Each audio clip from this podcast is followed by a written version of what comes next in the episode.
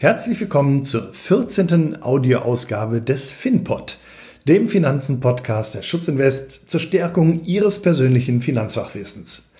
Den heutigen Podcast zeichnen wir am 8. November 2019 in der Denkfabrik Flossbach von Storch Research Institute in Köln auf, bei derzeit ausnahmsweise strahlendstem Sonnenschein und wahrlich atemberaubendem Blick aus Panoramafenstern des 23. Stockwerks des Kölner Triangle auf die Skyline von Köln und damit natürlich auch direkt auf den Kölner Dom und den Vater Rhein.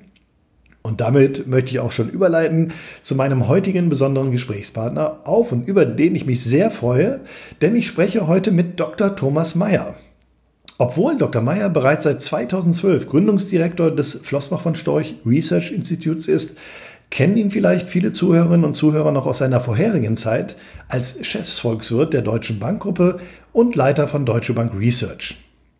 Und wenn ich gerade schon von seiner Vita spreche, beginne ich besser am Anfang seiner beruflichen Laufbahn, denn äh, Dr. Meyer forschte für seine Promotion von 1978 bis 1982 am Institut für Weltwirtschaft in Kiel und war von 1983 bis 1990 in verschiedenen Funktionen für den Internationalen Währungsfonds in Washington tätig. Es folgten viele Jahre in London, eine kurze Station bei Salomon Brothers, schließlich von 1991 bis 2002, was zufälligerweise fast genau meiner Zeit bei der Dresdner Bank in Düsseldorf entspricht, seine Tätigkeit für Goldman Sachs und von 2002 bis 2012 seine bereits erwähnten Positionen bei der Deutschen Bankgruppe. Und als sei das noch nicht genug, Seit 2003 ist Dr. Thomas Meyer CFA Charterholder, seit 2012 Senior Fellow des Centers for Financial Studies und seit 2015 Honorarprofessor an der Universität Witten-Herdecke. Last but not least ist Dr. Meyer auch Autor der Bücher Europas unvollendete Währung, Die neue Ordnung des Geldes und Die neue Kunst, Geld anzulegen, sowie Keynote-Speaker und gefragter Interviewgast diverser TV-Formate. Herr Dr. Meyer, ich denke, angesichts dieser Vita darf man Ihnen äh, wohl ebenso umgangssprachlich wie wortwörtlich geballte Kompetenz unterstellen und feststellen, dass Sie im positivsten Sinne des Wortes sehr umtriebig sind. Deswegen würde ich sehr gerne zu Beginn und als Einstieg in unser Gespräch gerne zwei Dinge wissen. Nämlich erstens, was treibt Sie an? Was ist das Hauptmotiv Ihres Handelns, das zu diesem Lebensweg geführt hat? Und zweitens natürlich, wie kam es nach all Ihren Stationen über das Institut der Weltwirtschaft, über den Internationalen Währungsfonds, über die mehr als zwei Jahrzehnte in der globalen äh, Bankenstruktur, schließlich zur Gründung des und Ihren Wechsel zum Flossbach von Storch Research Institute? Wenn ich es recht verstanden habe, hatten Bert Flossbach und Kurt von Storch und Sie eine gemeinsame Zeit bei Goldman Sachs? Ja, was treibt mich an? Ich würde es mal so sagen, Neugier treibt mich an. Mhm. Ähm, ich bin eigentlich jetzt, sagen wir mal, zur Volkswirtschaftslehre nicht aus eigener, mich nicht aus Berufung in dem Sinne gekommen, Aha sondern ich bin da hineingestolpert nach dem Abitur. Ich wusste nicht recht, was ich tun sollte. äh, mein Vater war Zahnarzt, dafür reichte der, das Abiturdurchschnitt nicht. Und dann sucht man sich halt irgendwas, was, äh, was geht. Wäre sonst war, tatsächlich Zahnarzt eine Option gewesen für Sie? Hätte ich wahrscheinlich gemacht. Tatsächlich? Ich komme aus einer Zahnarztfamilie. Mein okay. Großvater war oh, Zahnarzt. Okay. Bei denen gab es keinen Numerus Dann sind Sie aus der Art geschlagen. Bei mir gab es einen, aber wie gesagt, der Abiturdurchschnitt reichte nicht und dann habe ich halt irgendwas genommen, was ich dachte, naja, das könnte vielleicht gehen. Und so bin ich in die Volkswirtschafts-, die Wirtschaftswissenschaften hineingestolpert. Und dann habe ich mich halt so mit dem Laufe der Zeit dafür interessiert und ich bin ein neugieriger Mensch. Mhm. Ich bin dann also nicht an einer Stelle geblieben, an einem Ort geblieben. Ich bin nicht an einer, ähm, bei, bei, einem Unternehmen geblieben. Ich habe es in der akademischen Wissenschaft eine Zeit lang ähm, versucht, in mhm. meiner jüngeren äh, Phase in Kiel am Institut ja. für Weltwirtschaft, habe dort akademische Papers geschrieben. Ähm, dann habe ich es in der Politikberatung versucht, Aha. also bei der Kreditanstalt für Wiederaufbau, ähm, in der Entwicklungsfinanzierung, dann beim mhm. Internationalen Währungsfonds, aber auch dort nicht nur Entwicklungsländer, da haben mich die Industrieländer interessiert. Mhm. Ähm, und darüber bin ich dann in, den, äh, in die Finanzbranche gekommen. Mhm. Ich dachte, das ist ja auch mal interessant. Kannst du nicht immer nur hier in Washington sitzen und ähm, dort irgendwelche Politikberatung machen, sondern geh doch mal auf die andere Seite und schau dir das mal an in der Finanzbranche. Das finde ich interessant. Ich meine, für manch einen wäre eine Position wie in Washington beim Internationalen Währungsfonds, die Krönung der Karriere. Für Sie war es eine Zwischenstation. Ja, ich meine, es kommt natürlich auch darauf an, was für Möglichkeiten das man hat. Ähm, eigentlich dachte ich auch, ich werde halt irgendwann mal in Washington zur Rente gehen. Das ist eine schöne Stadt und meine mhm. ähm, Kinder fühlten sich dort wohl, aber dann bekam ich ein Angebot von einer Firma, die es heute nicht mehr gibt, Salomon Brothers, Jawohl. eine legendäre Investment. In der Tat, ja. Ähm, und die sagten, komm doch mal äh, zu uns. Und dann habe hab ich mir das halt in, in London angeschaut. Ich hatte da natürlich das berühmte Buch Liar's Poker gelesen mhm. von Michael Lewis und ich weiß noch, als ich da auf diesen Trading Floor über der Victoria Station äh, gegangen bin, habe ich immer gedacht, schmeißen die jetzt mit den Telefonhörern, wie das im Buch drinsteht. Ja, genau. Gedacht, Oder wie in den Filmen, ich, ja. bleibe ich halt da mal äh, bei, bei Salomon ähm, und schaue mir das an und äh, die in Washington, ähm, da kann ich wieder zurück. Da, die sagten, ja, wenn es dir nicht gefällt, kommst halt wieder. Ja, stark. Blieb ich halt dort und dann kam Salomon äh, ins Straucheln nach einem Jahr. Die hatten da einen aber hoffentlich nicht wegen Ihnen. In New York. Ne, großer Skandal. Ja. Buffett war damals ein, ein, ein großer ähm, Eigner der Firma, also große Aktien, mhm. hatte ein großes Aktienpaket und der schmiss dann den Vorstand raus. Auf alle Fälle war ich geschockt mhm.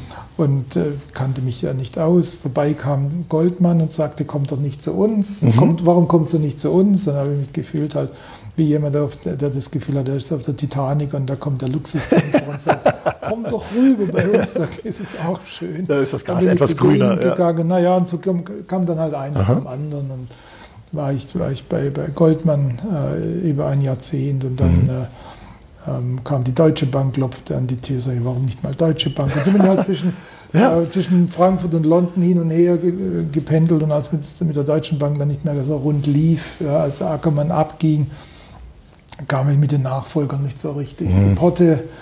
Ähm, und äh, naja, und dann haben sich dann halt äh, zur optimalen Zeit meine alten Freunde Bert Flossbach und Kurt von Storch gemeldet und Stark. haben gefragt, ob ich nicht jemanden jemand kennen würde, der bei Ihnen ein Research-Institut aufmacht.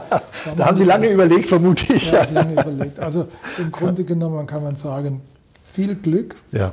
bei all dem. Und Sie haben sich wahrscheinlich nicht einmal beworben. Das heißt, Sie sind immer. Doch, ich habe mich Doch, schon tatsächlich. beworben. Ich ja. habe mich beim IWF habe ich mich okay. beworben. okay. Ja. Und ansonsten, ansonsten war das halt, also man muss halt sagen, ähm, Neugier, also offen für Neues. Mhm gewisse Risikobereitschaft. Also mhm. auch mal sagen, okay, ich gehe jetzt mal in die USA, ich weiß mhm. nicht, wie es wird, aber ich gehe dann mal. Mhm. Oder ich gehe von dort einfach mal, von Washington einfach mal nach London, wer weiß, ob es mhm. was wird oder nicht. Mhm. Also Risiko, Glück, äh, äh, Neugier, Risikobereitschaft und dann braucht man eine gehörige Portion Glück. Ja. Hätte ja auch alles anders ausgehen können. Ja, na gut, ja. das Glück ist mit den Tüchtigen, ne? kann ja, man ja auch ja, äh, das so ist sehen. Nicht verdient, das mhm. Fällt einem zu, dafür muss man dankbar sein. Mhm. In aller Demut. Ne? Das ist ja auch äh, heute nicht selbstverständlich ja. und auch nicht unbedingt für, die, für das Image der Finanzbranche ne, selbstverständlich äh, spielt eine solche Haltung. Zum, spielt überall zum Leben eine ganz große Rolle. Ja. Ist denn, ähm, natürlich wird das jetzt bei, äh, beim Research Institut hier die beste Position ihres Lebens sein, aber von allen anderen dann mal betrachtet, was war die schönste Zeit außer die aktuelle Position? Wo würden Sie sagen, haben Sie sich am wohlsten gefühlt? Also Sie haben schon recht, wenn man mal älter ist, ähm, sich nicht mehr, sagen wir mal, so Gedanken macht, was ist die nächste Karriere, mhm. Treppe ja, mhm. und so weiter, sondern man sagt, ja, jetzt konzentriere ich, mal, konzentriere ich mich mal auf das, was ich jetzt gerade mache. Das ist schon, da ist man schon entspannter, da hat mhm. man also äh, den Kopf frei von all diesen anderen Dingen. Insofern ist das jetzt schon mhm. hier in diesem Research Institute bei Bert Flossbach und Kurt von Storch das Optimum. Ja, sehr schön. Aber wenn ich mich dann zurückerinnere, waren das halt immer spannende Zeiten, wenn man irgendwo neu anfing, mhm. bis man sich da reinfand. Mhm. Ähm, äh, manchmal war es ähm, weniger äh, schön. Mhm. ich kann mich noch erinnern, also die Zeit am Anfang bei Salomon Brothers, das war schon ähm, schon heftig. Ah, doch, also dann, wie man sich klischeehaft auch aus den Filmen vorstellt, Wolf of Wall ja, Street und solche Dinge. War eingestellt worden, um vorherzusagen, wie die Bundesbank die Zinsen verändert. Sehr schön. Ich sehe auch gerade hier Ihre große Glaskugel auf dem Tisch. Ja, ja, ja, ja, das gab dann halt schon, das war zum Teil schon ein bisschen stressig. Mhm. Da musste man dann sich überlegen, äh, verändern die die Zinsen oder nicht. Mhm. Ja, und dann musste man dann, wenn das machte man eine Prognose, ne? die werden jetzt die Zinsen erhöhen, sagen wir mal, mhm. war zu der Zeit, ich war in den 90er Jahren, ja. dort ging es immer um die Erhöhung, sondern sagt man, okay, die erhöhen heute die Zinsen. Mhm. äh, musste man dann, wenn die Zeit kam, ja, da musste man dann raus auf diesen Trading Floor über der Victoria Station. Das war wie so ein Fußballfeld. Ja. Und da saß dann der Economist so, so ein kleines Männchen in der Mitte ja, vor dem Mikrofon. Nein. Dann sagte man, ja, also alle wussten, der sagt, die erhöhen die Zinsen. Und dann kam das über den Reuter schon. Bundesbank lässt Zinsen unverändert. Schön.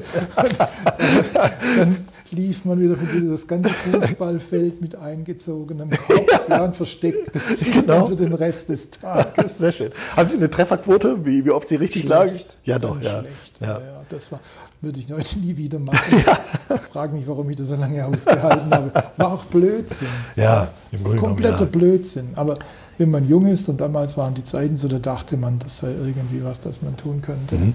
Aber Ich meine, das versuchen ja nun, nun natürlich viele und selbstverständlich versuchen das viele, die zukünftigen Entwicklungen vorauszusagen. Wir kommen gleich auch nochmal auf die, ne, auf die Tätigkeit zu sprechen, die Sie ja hier auch mit dem Research-Institut leiten. Aber dass der Wunsch da ist, äh, im besten Fall natürlich die Zukunft Natürlich, vorhersagen zu können, ja. ist selbstverständlich. Immer, immer. Aber äh, ich meine, es ist schön, aus so berufenem Munde zu hören, nein, es geht nicht. geht ja? nicht. Äh, war mit ja- allem Fachwissen auch geht es ja, nicht. war, war Blödsinn. Aber man lässt sich da halt reinziehen. Ja. Wenn man jung genug ist, Ja, klar. dann spielt man dieses Spiel. Und wenn man dann mal einen Treffer hat, ja, Ja, genau. äh, dann fühlt man sich äh, also derartig äh, high, dass es Ja. mal geklappt hat. Und Ja. dann, dann geht es wieder eine Weile weiter. Aber Ja. Blödsinn. Ja, im Grunde genommen, ja. Wie, wie muss man sich das vorstellen? Ihre jetzige Tätigkeit äh, für das Floss, Sie sind ja Gründungsdirektor für, vom Flossbach äh, von Storch Research Institut. Was tun Sie quasi konkret jetzt äh, als Research-Institut und dann wiederum in Verbindung äh, mit Blick auf ja, die Fondsmanager und die Vermögensverwalter Ja. von Flossbach von Storch? Ähm, beeinflussen Ihre Analysen und Ergebnisse wiederum deren Arbeit? Wie, wie muss man sich das im täglichen, in der täglichen Praxis vorstellen? Also die Firmeninhaber wollten eine Gruppe äh, in, an der Firma angedockt haben, äh, die sich um längerfristige Themen kümmert. Äh, Und zwar ergebnisoffen. Äh, deshalb haben wir also in unserem Wahlspruch äh, für unabhängiges Denken, Flossbach von Storch Finde ich Research gut. Institut für unabhängiges Denken. Wir sollen uns um lange, längerfristig interessante Themen kümmern, die mit, mit, mit offenem Ergebnis, was da rauskommt. Und äh, das tun wir auf den äh, Bereichen Unternehmensanalyse, äh, das machen wir auf den äh, Bereichen äh, Mar Marktverhalten. Und äh, wir machen das auch noch auf dem Bereich Makroökonomie. Also wie entwickelt sich die Gesamtwirtschaft? Das sind so die, die wesentlichen ähm, äh, Tätigkeitsfelder, da erstellen wir Studien, die wir dann auf unsere, auf unsere Website äh, bringen, ähm, wobei wir eben das Prinzip haben, wir ähm, Studien, die wir erstellen, geben wir nicht vorab an die Firma, sondern wir haben diese berühmten Chinese Walls, nennen wir das im Investment Das würde mich Banking. interessieren. Ja? Ja, dass äh, wir die auf unsere Website stellen, sodass äh, wir jetzt äh, nicht in die Gefahr laufen, mit unseren Studien den äh, Portfolio-Managern äh, für den Fall, dass wir marktbewegende Erkenntnisse hätten. Sehr, sehr unwahrscheinlich. Und man kann es ja nicht 100% ausschließen, dass wir den äh, Portfolio-Managern in-house irgendwie Vorlauf geben würden. Wir wollen da in keiner Weise in diese, äh, in, in irgendwelche äh, Ver Verdächtigungen. Das ist ja für eine Inhouse-Lösung gar nicht selbstverständlich. Also da hätte ich durchaus äh, erwartet, Mensch, lass uns einen Wettbewerbsvorsprung schaffen, indem wir ein Research-Institut Ja, haben. kenne ich aus dem Investmentbanking. Auch dort war es tatsächlich so, dass man das Research wirklich unabhängig führte und dass man die Research-Ergebnisse nicht den eigenen Leuten vorab in die Hand gab, sodass die sich positionieren können in der Erwartung, dass wenn es veröffentlicht wird, dass sie dann schon mal Genau, eine Marktreaktion auf die Veröffentlichung gibt sozusagen, was, ja. äh, was gemacht haben. Nein, das, okay. das muss man vermeiden. Also das, was wir veröffentlichen, geht in die Welt und die Kollegen, die bei uns das Geschäft ähm, erledigen, erfahren das nicht vorher. Das, sind, das ist diese Arbeit, die Studienarbeit. Dann habe ich aber auch noch natürlich eine Funktion innerhalb des Hauses, das heißt in Diskussionen ähm, mit äh, dem Portfolio-Management ähm, bilden wir uns ähm, ein, ein, ein, ein, eine Meinung, ja, wie, äh, wie die Welt sich entwickelt. Wir nennen das unser Weltbild. Und dieses Weltbild ähm, klopfen wir immer ab, ja, also laufend. Wir treffen uns natürlich aber auch so in, in, in, regulären Abständen. Einmal im Monat kommt mhm. äh, so die ganze Firmenleitung zusammen und dann diskutieren wir, ähm, ob sich unser Weltbild verändert hat oder ob es noch so mhm. ist, wie wir denken, dass es sein soll. Und das gibt so ein bisschen den Hintergrund äh, für die Arbeit dann der einzelnen Portfolio-Manager ähm, äh, mit dem Geld der Kunden. Ja. also wir überlegen uns, was, ähm, wie sieht die Welt aus, was wird passieren und ohne dass wir das natürlich den einzelnen Portfolio-Managern vorschreiben, wie sie das umzusetzen Das wollte ich gerade fragen. Das heißt, trotz ihrer, Sie könnten sich konträr verhalten zu Ihren Erkenntnissen, Analysen, wie auch immer sie gestaltet sind, könnte der Portfolio, der Fondsmanager, der Portfolio-Manager immer noch sagen, das sehe ich ganz anders. Ich mache jetzt das genaue Gegenteil. Naja, sagen wir mal so. Ähm, wir, die sind ja auch, also die, die, die, die Senior Managers, die sind ja da auch involviert und mhm. wir diskutieren das. Äh, da gibt es jetzt keinen Zwang zum Konsens, mhm. äh, aber wir sind ja oft in der Diskussion, man geht ja aufeinander zu, man versucht ja auch gemeinsame Lösungen zu finden. Wir kommen im Allgemeinen aus diesen Meetings raus mit, einem, mit einer im Großen und Ganzen eigentlich schon Übereinstimmung, ah, was okay. so die wesentlichen Punkte sind. Mhm. Ich gebe Ihnen ein Beispiel. Wir hatten lange immer wieder diskutiert, die Niedrigzinsen. Mhm. Das wurde dann ja auch, das Ergebnis dieser Diskussion wurde dann ja auch ähm, prominent nach außen kommuniziert. Mhm. Viele, die sich mit äh, dieser Firma auseinandersetzen oder die Fonds der Firma haben, wissen, kennen ja Bert Flossbachs mhm. Statement, die Zinsen bleiben mhm. für lange niedrig. Ja. Und diese Überlegungen, die bilden wir in diesen Meetings, ja, und äh, dann werden sie nach außen kommuniziert und dann können unsere Portfolio-Manager innerhalb dieser, wie will ich sagen, innerhalb dieser, dieser Leitplanken dann mhm. ihre konkreten Anlageentscheidungen äh, treffen. Ein anderes Beispiel dieses Weltbilds ist, dass die Zinsen niedrig sind, aber die Welt, ähm, sowohl die Realwirtschaft als auch ähm, der Finanzmarkt fragil ist, also mhm. zerbrechlich. Das mhm. ist nicht wirklich äh, stabil und dauerhaft, ist fragil. Ja? Mhm. Ähm, wir wissen aber nicht, wann das zerbrechen wird und deshalb war dann so unsere Folgerung, das wurde auch nach außen kommuniziert, in einer fragilen Welt brauchen wir eine robuste Anlagestrategie. Mhm. Das sind so, so, so Weisheiten, sage ja. ich mal. Ja. Äh, die hören sich zunächst mal ziemlich simpel an, mhm. ja, aber da braucht man schon, äh, äh sagen wir, das muss man schon, jeden Aspekt muss man durchdacht und durchdiskutiert haben und dann kann man so mit Leitplanken mhm. kommen, innerhalb äh, deren man dann äh, die Kundengelder verwalten kann. Ist ähm, bei dem Thema Unternehmensanalysen, das Sie angesprochen haben, sind Sie quasi dann der, der, der vollständige Lieferant für die Aktien, also für die Unternehmensbewertung oder Nein, machen das dann doch die Portfolio-Manager? Genau. Das ist wichtig, ja, vielen Dank für diese Frage. Ähm, nein, wir machen thematische Studien. Wir mhm. beschäftigen uns zum Beispiel ähm, mit Fragen wie, wie kann ich die Qualität des Managements messen? Mhm. Oder Fragen, was äh, bedeuten die Niedrigzinsen für die Pensionspläne der Unternehmen? Wie viel mhm. Belastung haben mhm. die dadurch? dass über die Niedrigzinsen ihre Pensionsverpflichtungen in der Zukunft steigen. Dramatisch also wir machen so thematische mhm. Fragen, mhm. während äh, in der Firma das konkrete Aktienresearch direkt beim Portfolio Management ja, angesiedelt mhm. ist. Was uns natürlich auch hilft, ähm, äh, mit unseren Studien jetzt also in keine, nicht in Konflikte zu kommen. Ja, mhm. Dass man also hier, Sie kennen ja noch diese, äh, oder manche Hörer werden sich ja vielleicht noch daran erinnern, äh, nach dem Platzen der Dotcom-Blase mhm. wurde ja die Integrität der Analysten sehr bezweifelt. Oh ja. Ja, manche Analysten sagten in-house, äh, diese Aktie ist Schrott. Ja, ja. a piece of shit, genau, wurde sie empfohlen. Haben ja. nach außen empfohlen. Ja. Äh, aufgrund unserer Struktur kann es zu solchen Dingen gar nicht kommen, weil mhm. wir äh, das konkrete Aktienresearch direkt beim Portfolio Management in-house angesiedelt mhm. haben. Das heißt, was der Analyst sagt, diese Aktie ist Schrott oder diese Aktie ist Gold, das geht zum Portfolio-Manager und der muss dann entscheiden, ob er dem Analysten glaubt oder nicht. Ja, Aber gut. es wird Aha. nicht die, die Welt damit irgendwie manipuliert. Sehr gut. Das ist ja wichtig, auch bei den Vermögenswerten, die Sie inzwischen verwalten. Ne? Das ist ja, ja. keine kleine Hausnummer mehr, um es so zu sagen. Und äh, da spielt das sicherlich eine Rolle. Und im, im, Grunde genommen dann ja auch, wenn Sie sagen, ne, die vergehen Zeiten, in denen wir leben und der versucht eben zu antizipieren, was die richtigen Strategien sind. Dazu passt für mich die Meldung von vor ähm, drei, vier Wochen, dass Sie einen eigenen Konjunkturindex für Deutschland ja, äh, kreiert haben. Mhm. Äh, ich habe mir das Ganze natürlich so genau angeschaut, wie es äh, mit den zur Verfügung stehenden äh, Möglichkeiten ging.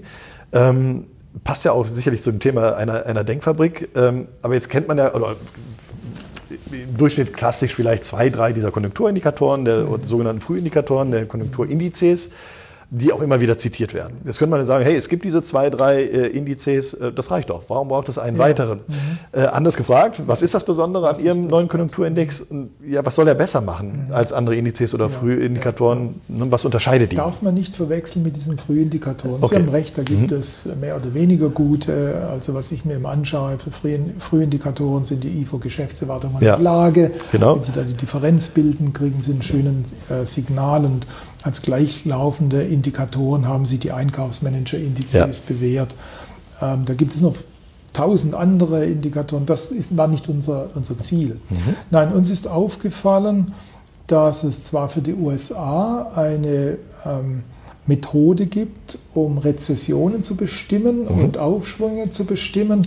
Ähm, die wird, äh, das wird, diese Methode wurde entwickelt an dem sogenannten National Bureau of Economic Research mhm. in den USA.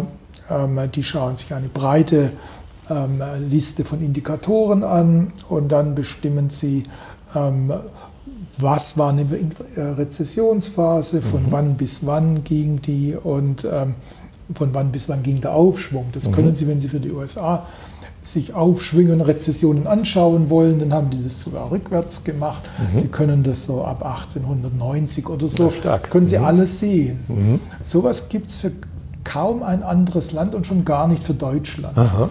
Bei uns hat sich das eingebürgert und ich habe die meiste Zeit meines Arbeitslebens mit dieser Definition verbracht. Es gibt eine sogenannte technische Rezession, mhm. wenn das Bruttoinlandsprodukt zwei Quartale genau. nacheinander schrumpft. Ja, genau. Das ist jetzt ein Thema, wo jetzt alle drauf starren. Ja, ähm, wird jetzt eine solche technische Rezession ähm, tatsächlich erreicht.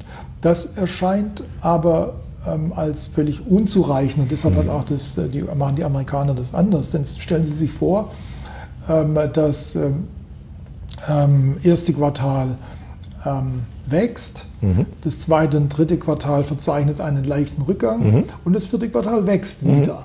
Ja. Dann hatten wir eine Dann kurze technische sagen, Rezession. Das war eine technische Rezession. Wobei der, der Begriff ja schon interessant ist, technische, technische Rezession. Ne? Rezession. Aber, das heißt ja, nicht wirklich. Rezession, ja oder nein? Ja. Das heißt, Kleine also, Rezession. Das, das macht jetzt eine, da ist jetzt eine Rezession da, hm. oder die Leute sprechen von Rezession, aber hm. Ähm, vielleicht bemerken Sie das überhaupt nicht, äh, wenn Sie dann ein, ein Jahr oder so zwei Jahre hm, zurückschauen. Genau. War halt einfach eine Schwankung. Ja. Umgekehrt kann es natürlich sein, dass ähm, Sie haben ein, ein, ein Quartal, äh, wo es wirklich reinregnet, also das Bruttoinlandsprodukt mhm. sackt ab. Das nächste Quartal bleibt gleich oder mhm. wächst mit 0,1 mhm. ja, und im Folgequartal geht es wieder richtig zur Sache. Mhm. Aber dann sind ja. das keine zwei, Monate, äh, zwei Quartale runter. hintereinander. Ja, genau. Das heißt also, Sie gehen so eine Art Treppe runter. Ja, dann gäbe es keine Rezession, es keine Rezession. sozusagen. Das ist ja Blödsinn. Ja. Das funktioniert so nicht. Wir haben uns überlegt, wir müssen versuchen, diese ähm, äh, US-Methode mal für Deutschland anzuwenden. Mhm. Dann haben wir halt äh, geschaut, wie die das machen, haben also nicht nur das Bruttoinlandsprodukt, sondern eine breite ähm, Reihe von Indikatoren, 22 Indikatoren mhm. genommen, ähm, haben da mit statistischen Verfahren den Informationswert herausgeholt mhm. ja, und äh, haben das dann ähm, auch verglichen mit den Entwicklungen des Bruttoinlandsprodukts, mhm. wie sind die Indikatoren damit, wie, gut bilden die das ab. Mhm. Und dann haben wir halt, das ist eigentlich die, die, die, das, die Hauptzielrichtung dieser Studie, dann haben wir angefangen, mal in Deutschland einfach zu klassifizieren, ähm, welche Rezessionen gab es mhm. seit der Vereinigung? Mhm. Ähm, davor ist es schwierig wegen mhm. Struktur, Strukturbruch, dann haben sie Westdeutschland und äh, seit der Vereinigung. Was waren die Rezessionen? Wann begannen sie? Mhm. Wann war der Tiefpunkt? Mhm. Wann hörte der Aufschwung auf? Also wenn Sie so mhm. wollen, ist das eigentlich eher so eine wirtschaftshistorische Geschichte. Aber wir wollen natürlich das jetzt auch äh, für die Zukunft nutzen und haben jetzt halt auch mal geschaut, wo stehen wir und stellen halt fest, dass sich schon seit ähm, Mitte 18 haben sich die, mhm. hat sich die Wachstumsdynamik deutlich abgeschwächt und äh, seit April 19 äh, sehen wir in unseren, ähm, in unseren Indikatoren eigentlich mhm. eher so einen Abschwung, mhm. der setzt sich durch. Das heißt also, das heißt, wir sind mittendrin und nicht, äh, es wird ja schon so ein bisschen kolportiert, das war es eigentlich schon ja, oder, also oder das kommt ist schwer das? zu sagen. Mhm. Wie gesagt, wir, sind jetzt nicht irgendwelche Glaskugelbetreiber, sondern mhm. wir schauen uns einfach das an, aber wir sehen ganz klar, dass jetzt eigentlich bald was passieren müsste, in die positive Richtung mhm. passieren müsste, ja. Äh, dass letztendlich die Diagnose, die Sie in diesem Fall immer nur rückwärts mhm. machen, das ja, ist eine forensische ja. Arbeit, ja. dass Sie sagen, aha, Hinterher ist man immer schlauer, ja. Die Rezession hat, ja. hat, im April 2019 begonnen. Das mhm. können wir jetzt mit Sicherheit nicht sagen, mhm. aber wir können sagen, also momentan ähm, ist die Luft ziemlich dick, mhm. dick in der Beziehung. Ja. Aber wie es weitergeht, wissen wir nicht, aber mhm. wir schauen uns das mal an. Diese 22 äh, Einzelindikatoren, äh, ja. die, die da hineinfließen, zählen Sie die jetzt bitte auf? Nein, äh, Spaß beiseite. Die, äh, wie gewichten Sie die? Oder wie entscheiden ja. Sie, äh, wie stark welcher Indikator gewichtet mhm. ist? Das wird jetzt ein bisschen technisch. Das okay. kann man mit statistischen Verfahren. Mhm. So, ich sage also im Sinne, nur, ja, genau, vielleicht ich sage das jetzt nur mal. Vielleicht gibt es ja unter Ihren Zuhörern äh, passionierte Statistiker. Statistiker. Da können Sie mit gespannt. einer sogenannten Prinzipalkomponentenanalyse den Informationsgehalt okay. herausziehen aus diesen Indikatoren. Und dann haben Sie eine oder zwei gebündelte mhm. ähm, Informationsvariablen, die Sie mhm. da mit statistischen Verfahren rausziehen. Ähm, und die ähm, können Sie dazu benutzen, um Ihnen ähm, äh, die Richtung anzuzeigen, in die mhm. die Indikatoren gehen. So, das mhm. war jetzt ein bisschen. Also wird, wird quasi gemessen, wie relevant Sie tatsächlich waren? Also hat quasi ja. das Bild, hat der Indikator zufällig oder auch nicht tatsächlich das Signal ja, gegeben oder erkannt. Ja, genau. Stellen Sie ja. sich vor, Sie haben einfach ein, ein, ein Bündel von Mikado-Stäben. Mhm. Ja, das liegt jetzt irgendwie auf dem Tisch. Mhm. Ja, also, ähm, das habe ich früher mal als Kind gespielt. Ja, Vielleicht ja, klar. einige noch daran erinnern. Ja, das äh, passt ja. auch noch zu meiner und, Kindheit. Dann ja. haben Sie natürlich so Bilder, wo alle Mikado-Stäbe so wild durcheinander mhm. liegen, da können Sie gar nichts erkennen. Mhm. Ja. Oder aber Sie können denken, naja, irgendwie zeigen die doch tendenziell in eine bestimmte Richtung. Mhm. Ja. Und das kann man äh, jetzt mit solchen Indikatoren machen und da gibt es jetzt halt auch statistische Verfahren, weil das kann man nicht so schön wie Mikado ständig mhm. bloß im Auge erkennen. Mhm. Gibt es statistische Verfahren, die dann irgendwie herausfiltern, mhm. ja, in welche Richtung zeigen die Indikatoren. Da mhm. kann manchmal rauskommen, es gibt nirgendwo hin. Ja, das ist mhm. ja auch okay. Ja, ich wollte gerade sagen, was ist, wenn fünf in die eine Richtung zeigen, fünf in die andere okay. und zehn zeigen gar nichts an? Auch okay. Ja. Ja, okay. Dann sagen wir, naja, es läuft seitwärts. Ja, ja okay. Mhm. Oder alle zeigen nach oben. Mhm. Ja, na, ist ja auch ein starkes aufwärts. Signal. Oder mhm. alle zeigen nach unten. Mhm. Ja, da müssen wir uns Sorgen machen. Und das war halt der Punkt. Seit April zeigt die Mehrheit Doch. nach unten. Ja, also der Informations- ähm, Impuls ist, es geht runter. Mhm. Ja. Ob der jetzt robust genug ist, mhm. wird die Zeit zeigen, aber es sieht so aus, dass man sich, zumindest muss man jetzt mit einer Rezession rechnen, okay. mit einer richtigen Rezession rechnen. Und ist dafür der Konjunkturindex dann, ich meine, äh, im Nachhinein zu sagen, der Konjunkturindex wäre zu diesem Zeitpunkt dieses oder jenes gewesen, ist ja nicht wirklich besonders hilfreich. Ähm, eigentlich äh, ist ja, glaube ich zumindest, ja doch die Aufgabe, auch irgendetwas vorauszusehen, in einer gewissen Art und Weise. Kann dieser Konjunkturindex das eher erfüllen, also Ihrer, sage ich mal, als die bisherigen? Dass Sie sagen, ja, die, können die aufgrund Ihrer Antwort Nein.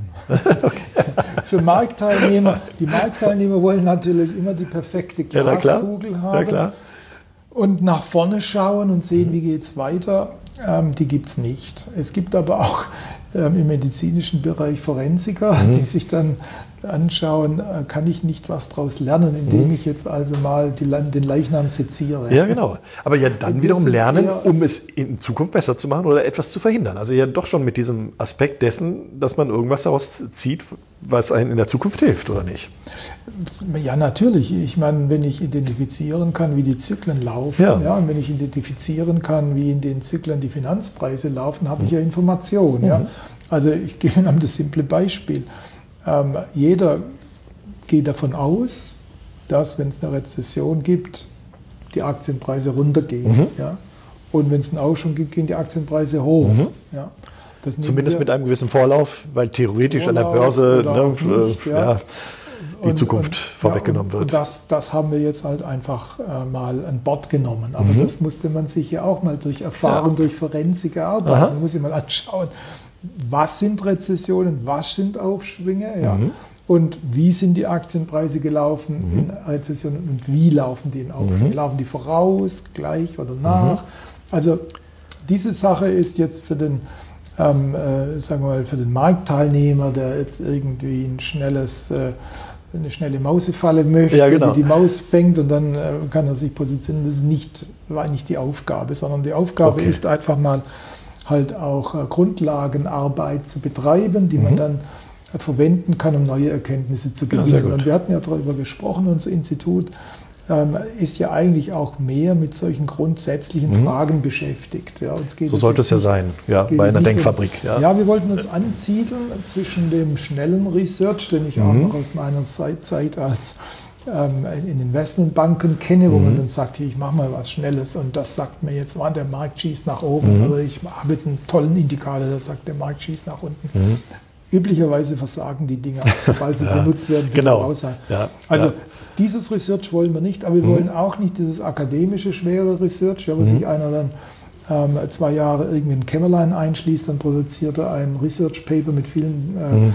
mathematischen Formeln und mhm. griechischen Buchstaben, dann dauert es wieder zwei Jahre, dann kommt es in einem wissenschaftlichen Journal mhm. und kein Mensch liest es. Ja, genau. Das ist auch nicht unser Ding. Ja. Sondern wir wollen uns eigentlich mit relevanten Fragen beschäftigen, also für die Praxis relevanten mhm. Fragen beschäftigen, ähm, äh, aber eben nicht sagen wir so, dieses oberflächliche Research mhm. äh, hier betreiben, wo man behauptet, man könne damit in die Zukunft sehen. Sehr gut. Ist denn, äh, haben Sie darauf schon äh, quasi eine Resonanz aus Politik und Wirtschaft äh, erhalten im Sinne von, Mensch, das schauen wir uns jetzt auch künftig äh, genauer an? Oder naja, ist es noch. Meine, man ist natürlich im Gespräch, ja, mhm. also das wird vielleicht irgendwann jemand aufgreifen, mhm. ja, kann sein. Ähm, das ist jetzt noch zu früh, aber ich mhm. gebe Ihnen ein anderes Beispiel. Wir haben vor fünf Jahren einen Vermögenspreisindex entwickelt. Mhm. Das heißt also auch, wenn Sie so wollen, Grundlagenarbeit, ja. aber nicht äh, akademisch, sondern praktisch. Ja. Äh, wie ein Konsumentenpreisindex, ein Vermögenspreisindex. Ja, da hatte ich mich mhm. auch gefragt, warum macht das eigentlich niemand? Mhm. Hatte bisher keiner gemacht. Dauernd reden wir über Konsumentenpreisinflation, aber mhm. wir hatten nichts, nichts, null ja. für Vermögenspreise. Dann haben wir so einen Index gemacht, Index gebaut. Das ist jetzt also, sagen wir mal, äh, kein Nobelpreiswürdiges Werk, mhm. aber der wird häufig zitiert. Mhm. Ja, der wird zitiert von, von Bildzeitungen bis mhm. äh, Handelsblatt, aber auch ähm, schon beim Gutachten des Sachverständigenrats. Ja. Und, und, solche Dinge machen wir halt. Ja. Also so hat man, macht man halt eben ähm, Arbeiten, die jetzt, sagen wir mal, nicht, wie gesagt, so ähm, unbedingt jetzt äh, so der große Brüller sind naja. für den Markt, aber ja. die halt auch uns äh, helfen, eine solide Grundlage zu schaffen für das, was wir in der Firma tun. Ja, mit, und das ist ja auch, äh, fragt man sich ja tatsächlich dann, warum hat, wie Sie schon sagen, warum ja, hat das nicht schon vorher jemand gemacht? Oder gemacht? warum hat keiner die Prinzipien von diesem äh, äh NBER-Prinzip ja, verwechselt? Ne? Ja. Das ist halt das. das ist ja schön, dass es noch Innovationen gibt, sozusagen. Das meine ich damit. Wissen Sie, da gibt es eine Lücke, das, das wollte unser Institut sich auch positionieren, zwischen den akademischen Arbeiten, die, die sind zum Teil meist, sagen wir mal, unter sich im Elfenbeinturm mhm. ja, ja. Und, dem, und, und, und dem eher schnellen Research mhm. äh, der Bank, das mhm. ich lange Zeit ja auch gemacht ja, habe. Eben. Ich will da nicht negativ urteilen, ich habe zwei Jahrzehnte meines Lebens damit verbracht. Aber dadurch, dass ich das gemacht habe ja, und dadurch, dass ich früher auch mal irgendwie akademisch ein bisschen unterwegs war, ähm, fiel es mir leichter zu sehen, dass da eine Lücke ist. Mhm. Da gibt es uns eine, warum hat niemand einen Vermögenspreisindex gemacht? Ja. ja die Akademiker sind sich zu Feinde zu und für die anderen ist da kein, kein schneller Ertrag mhm. zu sehen. Ja, klar. Ja. Also da wollen wir halt rein. Ja, sehr gut. Ähm, das spielt natürlich mit rein, auch die Erkenntnis aus einem, einem solchen Konjunkturindex, ähm, mindestens indirekt. Wir sprachen die fragile Situation an, wir sprachen unser äh, heutiges ähm, äh, Geldsystem mhm. an. Äh, jetzt habe ich gleich eine Herausforderung für Sie. Sie sind ja als ja. Finanzexperte und Volkswirt extrem tief in der Materie. Mhm. Aber ähm, wenn wir jetzt natürlich auch, äh, Sie sind auch bekannt als Kritiker der Zins- ja. und äh, Schuldenpolitik der Staaten und Zentralbanken und äh, insbesondere der daraus resultierenden Folgen. Ähm, die regelmäßigen Zuhörer des Podcasts sind ein bisschen schon mit der Situation vertraut und auch mit der Situation unseres Geldsystems. Es ist ja kritisieren immer leicht, aber Sie kritisieren nicht nur, sondern plädieren für einen äh, Geldsystemwechsel, so nenne ich es mal. Korrigieren Sie mich gleich, wenn ich falsch liege. Und haben auch Lösungsvorschläge hierfür. Und Lösungsvorschläge, die manche Vertreter der aktu des aktuellen Finanzsystems äh, ja als äh, radikal liberal bezeichnen würde. Und Lösungen, die Begriffe wie Aktivgeld ja. oder auch Vollgeld oder gar digitales Vollgeld beinhalten. Ein solches Geldsystem würde demnach Exzesse wie die aktuellen und damit auch mögliche weitere schwere Finanzkrisen verhindern, helfen, beziehungsweise gar nicht erst entstehen lassen. Nun also meine Herausforderung an Sie, können Sie uns für den Laien verständlich erklären, was Aktivgeld oder Vollgeld ist und wie solches einen Ausweg aus dem genannten Dilemma darstellen könnte? Also ich muss vielleicht einleitend dazu sagen, dass ich kein Schnellmerker bin, sondern ich, äh, ich lerne meistens aus den Fehlern, die ich mhm. selber mache und die ich in meiner Umwelt beobachte. Und ein ganz großer Fehler, ähm, an dem ich äh, als teilnehmender Beobachter dabei war, war natürlich komplett übersehen zu haben, ähm, wie die Finanzkrise entstand. Mhm. Ja, das war nicht auf meinem Radarschirm, das mhm. war nicht auf dem Radarschirm der Zentralbanken, das war nicht auf ja, dem auf wessen Radarschirm war es, ja. Mhm. Ja, da gab es ein paar Leute, die sagten, das wird kommen und die sind jetzt natürlich, äh, lassen sich feiern als mhm. großen Gurus. Ob ja. wir das alle so durch äh, verstanden haben, weiß ich nicht. Auf alle Fälle, das war nicht auf meinem Radarschirm. Mhm. Als es dann runterging, ne, 2007, mhm. habe ich gesagt, ich verstehe das nicht. Was ist denn da bloß los? Mhm. Ja, ich habe gesehen, da gingen die, die Geldmärkte gingen ähm, unter, mhm. also beinahe sprichwörtlich, da lief nichts mehr. Ja. ja. Das war 2007, kann mich noch gut erinnern, da war ich damals bei der Deutschen Bank ähm, in London da saß ich äh, so hinter dem Geldmarkthandel und mhm. äh, ging man dann raus, sagten die, da läuft nichts mehr. Mhm. Das ist also da ist Illiquidität, ja. Illiquidität, also, ja. Äh, die Banken trauen sich nicht mehr. Sich Geld zu leihen untereinander. Ja, und da mhm. waren also die Geldmarktleute waren komplett ähm, äh, am Boden, ja, und dann ging ich ein Stockwerk höher, da waren die Rentenhändler und die sagten, ich habe was gehört, dass da irgendwie was läuft da unten, aber ich weiß noch nicht. Dann oben im Stockwerk weiter die Aktien, da spielte die Musik. Ja. Und dann habe ich gesagt, naja, das ist vielleicht ja nur vorübergehend und so weiter. Aber dann fraß ich das vom mhm. Geldmarkthandel, fraß ich durch in den mhm. Rentenhandel und dann kam natürlich ähm, der große Kladderadatsch mit der Lehman-Pleite 2008 und dann habe ich gesagt, naja, irgendwie keiner hat es wirklich verstanden, keiner hat es gesehen. Berühmte, berühmte Frage der Königin Elisabeth, als sie in London, die, die wurde eingeladen ähm, äh, Anfang 2009 oder was, Ende 2008 in der Aha. London School Economics, ähm, also eine der, so, der großen britischen Universitäten, Wirtschaftsuniversitäten, äh, da einen neuen Gebäudeteil zu eröffnen. Und dann ähm, machte sie ihre Rede und dann drehte sie sich rum und das entsetzte alle damals an. Warum hat es denn keiner kommen gesehen? Ja, Diese Finanzkrise. Ja. Die alte Dame fragte, keiner ja. hatte eine Antwort. Ja, genau. Naja, und ich hatte dann also damals, äh, also bevor sie schon fragte, mich im Kopf gekratzt und was ist denn los? Naja, lange Rede, kurzer Sinn, ich kam drauf, dass ein wesentliches, ähm, ein wesentliches Problem ist, was, die, was, sozusagen den Vorlauf, diese Kreditblase verursacht hat, mhm. die dann platzte. Mhm. Wesentliches Problem ist, dass die, dass die Banken unser Giralgeld, also das Geld auf dem Girokonto, mhm durch Kreditvergabe erzeugen. Mhm. Ja, das war nicht so vielen Leuten auf dem Radarschirm. Das ist auch heute noch den ja, meisten unbekannt. Die meisten ja. wissen es nicht. Das Geld das, quasi durch Buchung genau, ja.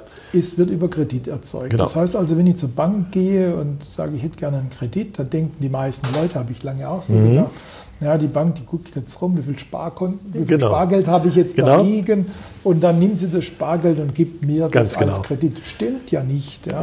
Sondern ich gehe zur Kreditabteilung, der schaut mich an und sagt, naja, der Herr Meier, da ist vielleicht für einen Kredit gerade mal gut. Mhm. Dann mache ich einen Kreditvertrag, ich unterschreibe, dann mhm. gibt er den Kreditvertrag rüber an die äh, Chiralabteilung und dann ähm, setzen die dass dieses Geld in mein Girokonto ja, ein. Also durch einen buchhalterischen Vorgang. Buchhalterischen Vorgang, genau. also Bilanzverlängerung. Ja. ja. Und was wir dann halt in der Finanzkrise bemerkt haben und was, was zu lange, ich zu lange gebraucht habe, um drauf zu kommen, wird der Kredit schlecht, wird das Geld schlecht. Mhm. dann ja. haben sie eine Bilanzverkürzung. Ja, genau. Das ist natürlich nicht gut mhm. für die Leute, die sich darauf verlassen haben, dass sie das Geld wirklich haben. Ja. ja. Dann wird er, geht dem einen das Geld aus, weil das Geld schlecht wird, dann kann er seine Schulden an den anderen nicht bezahlen, dann kriegen sie den Kladderadatsch. Mhm. So, und jetzt ist halt die Frage, wie machen Sie, wie reparieren Sie das System? Mhm. Und da gibt es jetzt alle diese Handwerker, die fummeln dran rum mhm. und versuchen, ähm, hier diese Kredite ähm, äh, die Kreditvergabe besser zu regulieren. Mhm. Der Staat soll es wissen, und wie viel die Banken Eigenkapital vorhalten müssen, wie viel, wie viel Liquidität. Diese Leute, diese, ähm, äh, die, die, die, die da rummachen, die bauen immer größere Regulierungswerke. Ja? ja? Immer größere Werke. Das kommt mir aber so vor wie der Turmbau zu Babel. Ja? Also mhm. Also da weiß am Schluss keiner mehr, was der andere macht. Mhm. Werden zugedeckt mit Regulierungen und da eine Veränderung. Wie das ganze System dann überhaupt bei der nächsten wenn in der nächsten wirklichen scharfen Rezession äh, reagiert, weiß keiner. Ja. Und, und deshalb scheint mir, dass dieses Herumgedoktere an einem eigentlich wackeligen mhm. System, äh, dass es das nicht sein kann. Mhm. Und deshalb habe ich mich dann auch wiederum informiert, was haben andere Leute gesagt. Und dann gibt es eine, halt auch eine längere ökonomische Literatur dazu, die mhm. dann sagt, dann lass uns doch das Chiralgeld so gut machen wie die Banknoten. Mhm. Ja würde ja eigentlich jeder sagen, macht ja Sinn. Mhm. Ja, also von unseren Euronoten, da hat Herr Draghi unterschrieben. Mhm. Ja, das ist ein Euro, ist ein Euro, ist ein mhm. Euro. Also auf den Münzen nicht, aber auf den Scheinen ja. hat er unterschrieben. ähm, und die können ja nicht kaputt gehen, es sei denn, das Papier geht mhm. kaputt, aber sogar wenn ich den zerreiße, kann ich ihn ja wieder umtauschen. Ja. Mhm. Also die sind da und deshalb mhm. hat man sich halt überlegt, ja, wir sollten das Giralgeld auch so sicher machen wie die Banknoten. Mhm. Ja. Also wie Zentralbankgeld. Ja, richtig, ja. genau. Mhm. Also der, ich als, als, als normaler Mensch, ich komme an Zentralbankgeld nur über diese Banknoten genau. ran. Sie können Sonst kein Konto, privates Girokonto bei der Zentralbank.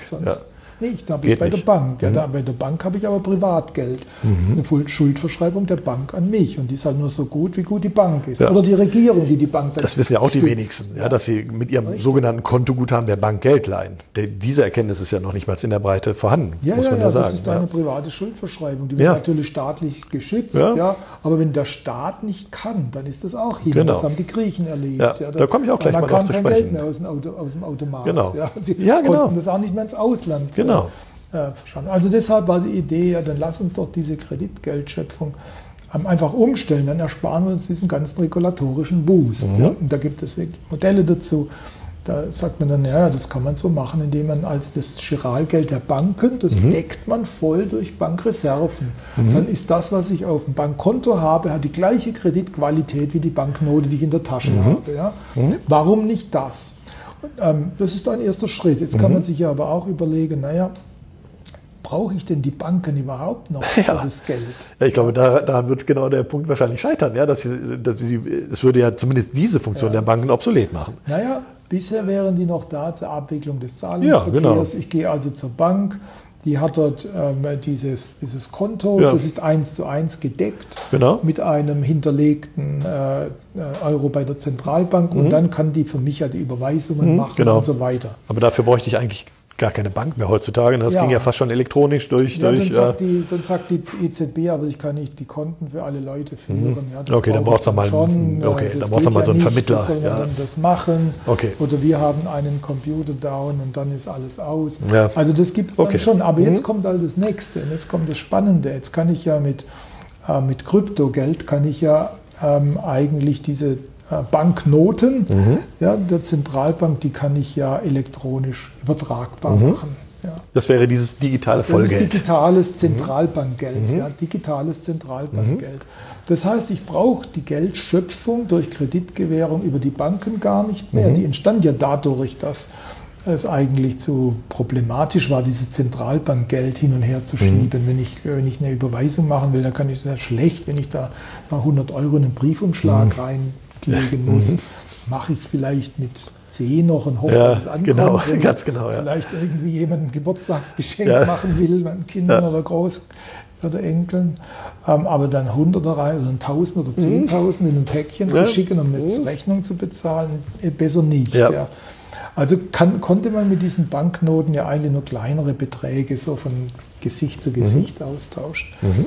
Und dann fürs andere brauchte man die Banken. Mhm. Aber durch die äh, Erfindung der, der äh, Blockchain-Technologie. Mhm. Ja, das ist die Technologie, die entstand mit Bitcoin, dass mhm. man also praktisch Geldscheine, sage ich mal, virtuell übertragen kann und dass man mhm. sicher sein kann, das ist ein echter Schein, also mhm. dass man die Nummer nur überträgt mhm. des Geldscheins und nicht die, das Papier mitgibt. Mhm. Das ist jetzt möglich und das eröffnet natürlich ganz neue Möglichkeiten für diese ähm, für, für, für, fürs Geld. Ja. ja. Sie können also Geld kodieren praktisch, ja, also als Kryptowährung aufstellen ähm, und können das dann weitergeben wie Geldscheine, bloß dass halt derjenige, dem sie es geben, der muss nicht neben ihnen stehen mhm. oder sitzen, sondern sie können das ähm, über die ganze, über die ganze Welt, Welt schicken, ja, wenn sie wollen. In Sekundenschnelle, Damit bestenfalls. Man, das ist eine, ich, ich, nenne das eine, eine, eine Geldrevolution, wie sagen wir mhm. die Einführung des Papiergelds. Ja. ja. wo, dann müssten, mussten die Leute nicht mehr Kisten mit Münzen rumschleppen. Ja. Das war ja auch leichter. Ja, ja, und, ich, und ich denke, dass man damit, so könnte man da habe ich auch äh, viel darüber geredet und geschrieben. So könnte man eigentlich auch den Euro neu mhm. aufstellen. Ja, dann wäre der nicht mehr äh, abhängig von der Solidität der Banken. Stichwort mhm. Bankenunion, Einlagenversicherung. Da komme ich auch gleich drauf. Ja, ja. jetzt schon da Risikoteilung und so weiter. Nein, da stechen wir einfach durch, durch mhm. dieses ganze Problem und stellen den Euro als digitales Zentralbankgeld auf. Dann heißt jeder Euro, ob ich den jetzt elektronisch transferiere oder ob ich den als Papierschein weitergebe, hat die gleiche Kreditqualität. Mhm. Aber würde dann Kreditvergabe durch die Banken erfolgen, nur auf Basis, also tatsächlich, wie man ja. sich früher wie vorgestellt hat? Ich, ja, genau. Da, gibt, das genau. Geld ein ja, da, und okay. leihen das weiter. Ähm, Geldmengenwachstum kann ja aber auch mal erforderlich sein. Wie wär, das würde dann ja. die Zentralbank schöpfen, das Geld? Oder, Richtig. ja, das heißt, eigentlich verlagert man das Vertrauen von den Geschäftsbanken auf die Zentralbank. Oder, Richtig, so ja. ist das, so ist das. Und ist also das nicht auch das endlich Geld, dieses Vertrauen? Ja. Wenn, also zumindest wenn es also schlecht gemacht würde. Eins, ja. Das Geld könnte nicht kaputt gehen, ne? ja. so wie das jetzt bei den, äh, bei den Geschäftsbanken kaputt gehen kann. Mhm. Früher, 30er Jahre war das ja so, die Bank war kaputt und das Geld war weg. Ne? Genau. Jetzt hat man äh, natürlich Versicherungen eingeführt, aber die Versicherungen können pleite gehen, das haben die Kirchen erlebt und so weiter. Also zumindest mal wäre das Geld da. Mhm. Man würde auch auf diese Art und Weise würde man äh, diese Kreditzyklen vermeiden. Ne? Mhm. Das war ja auch ein Punkt, hatte ich vorher erwähnt, einer, ein Teil meiner Erkenntnis. Dadurch, dass die Banken über ihre Kreditvergabe mal Geldschwemmen erzeugen und dann wollen mhm. sie keinen Kredit mehr erzeugen, dann, dann, dann, dann, gibt es Geldknappheit ja. oder so. Ja. Das würde man auch weg. Man hätte dann mhm. also im Grunde genommen das ähm, bei einem Geldemittenten angelegt. Mhm. Ja, ich sage es mal neutral, Geldemittent. Mhm. Mhm. So, der könnte jetzt hergehen und könnte sich äh, eine Regel geben, wie er das emittiert. Also zum mhm. Beispiel Bitcoin. Mhm. Bitcoin hat einfach eine mathematische Formel. Mhm. Das wird also so lange gemacht, bis es eine gewisse, gewisse Grenze gibt, die, glaube ich, wenn ich es richtig erinnere, bei 21 Millionen Bitcoin, ja. dann ist dann ist mhm. aus, mhm. ne? dann ist erreicht. Man könnte aber auch sich überlegen, dass die EZB einen digitalen Euro herausgibt ähm, und festlegt, dass die ähm, äh, ausgegebene Geldmenge sagen wir, wächst ähm, in äh, Übereinstimmung mit dem Trendwachstum der Wirtschaft. Ja, sehr ja. gut. Das kann man genau. machen. Ja. Das würde die ganze Arbeit der EZB wahnsinnig vereinfachen. Da müsste sich einmal im Jahr der Zentralbankrat treffen und müsste sagen, stimmt es noch, was ja, wir letztes wir Jahr gesagt haben, ja. dass die Eurozone Wirtschaft mit 1,5 Prozent im Trend wächst? Oder mhm. dann sagt einer, nein, das wird 1,2 Prozent und der andere sagt, das sind 1,7 Prozent. Mhm sagen, aber die Mehrheit bleibt bei 1,5. Also können wir, können wir uns mhm. wieder verabschieden. Da gibt es mhm. so viele Ökonomen und Banker, mhm. die könnten dann sinnvoll in anderen ja, okay. Dingen nachgehen. Wenn es so einfach ist, wie es ja. klingt, warum wird es nicht gemacht? Warum wird es nicht gemacht? Also erstens mal gibt es ähm, seit, besonders seit der Finanzkrise überall in der Politik, bei den Banken oder so, da gibt es eine, ähm, eine Haltung, um Gottes Willen, wir wollen ja nichts verändern. Das könnt ihr alles Erst recht, erst also recht, stellen, okay. Hm. Stellen Sie sich so ein hm. Kartenhaus vor. Ne? Ja. Früher hat man ja in den Wirtschaften aus den, genau. aus den Bierdecken, Oder auch zu Hause. Oder auch zu Hause diese Kartenhäuser gebaut. Ja. Wenn ich jetzt aber in dem Kartenhaus was anbaue oder mhm. ich baue was um, fällt alles zusammen. Mhm. Gottes Willen, ja, mhm. nichts verändern. Und schon gar keine radikale Änderung. Und man könnte das doch vorbereiten. Also durch Aufklärung, durch, oder ich, man, ja. man legt einen Zeitpunkt X fest, fünf Jahre im Voraus, zehn Jahre im Voraus. Das ist halt das Problem. Ne? Also ich denke halt, ähm, man sollte sich über solche Dinge schon mal im Vorfeld Gedanken machen, mhm. sodass man dann einen Plan B hat, wenn ja. es tatsächlich mal knallt. Das ist auch meine Frage. Glauben Sie, dass es ähm, national und oder ja, vor allen Dingen international tatsächlich, ich sag mal, gesteuert, strategisch, planvoll solche Überlegungen gibt, Taskforces, die sich mit solchen Themen beschäftigen, um den Systemwechsel herbeizuführen, oh, sei es schlimmstenfalls ein Geld- und Schuldenschnitt, was wir natürlich nicht hoffen wollen. Oder wird es nicht durchdacht, äh, weil es nicht sein soll, was nicht sein darf, äh, und, und steuern wir dann doch wieder blind auf die nächste Krise zu, trotz der Erkenntnisse, die ja. Sie heute berichtet haben, trotz der Erkenntnisse, die wir vor 100 Jahren gewonnen haben. Ähm, gibt es da, ja, ich sag mal, Räte, Denkfabriken, die Politik und Wirtschaft dahingehend auch unterstützen, aber wirklich auch im Konkreten tun? Oder ist es sowas wie, ähm, das findet hinter verschlossener Tür statt und hinter verschlossener Tür heißt für mich auch nicht nur nicht offiziell, sondern es kommt gar nicht in Politik und Wirtschaft an? Also ich weiß es nicht, aber ich bin überzeugt, dass ähm, über solche Alternativszenarien Szenarien bei den verantwortlichen Stellen nicht nachgedacht ja. ist. Ich bin überzeugt. Mhm. Und da gibt es auch einen guten Grund, warum das nicht gemacht wird. Es ist schier unmöglich, in unserer Gott sei Dank offenen Gesellschaft, wir sind mhm. ja nicht sagen wir, Nordkorea, mhm. aber es ist schier unmöglich in unserer offenen Gesellschaft solche ähm, Stäbe, die solche Krisenszenarien durchspielen würden, mhm. absolut geheim zu halten. Mhm. Irgendwas müsste wäre, man damit ja, ja, äh, erwarten, würde immer nach außen mhm. drängen. Irgendwas würde nach außen drängen. Dann wäre das Gerücht und, über so etwas, würde was schon genau, wieder die Verunsicherung. Wenn, ja. wenn, mhm. wenn, wenn, wenn, sowas nach außen drängt, dann hast du ja, ah, das Finanzministerium, die EZB, die Bundesbank. Ja, die machen sich Gedanken mhm. darüber, dass das System zerfallen könnte. Es gab ja, das ist natürlich fatal. Die Bundesbank ja. würde schon wieder D-Mark-Noten. Ja, oder ganz eigene Noten. So. Ja, ja, genau. Das, ja, genau. Also das heißt, die können das gar nicht tun. Die mhm. können das nicht leisten. Ja, die dürfen gar nicht, ja. außer sagen wir mal zu Hause mhm.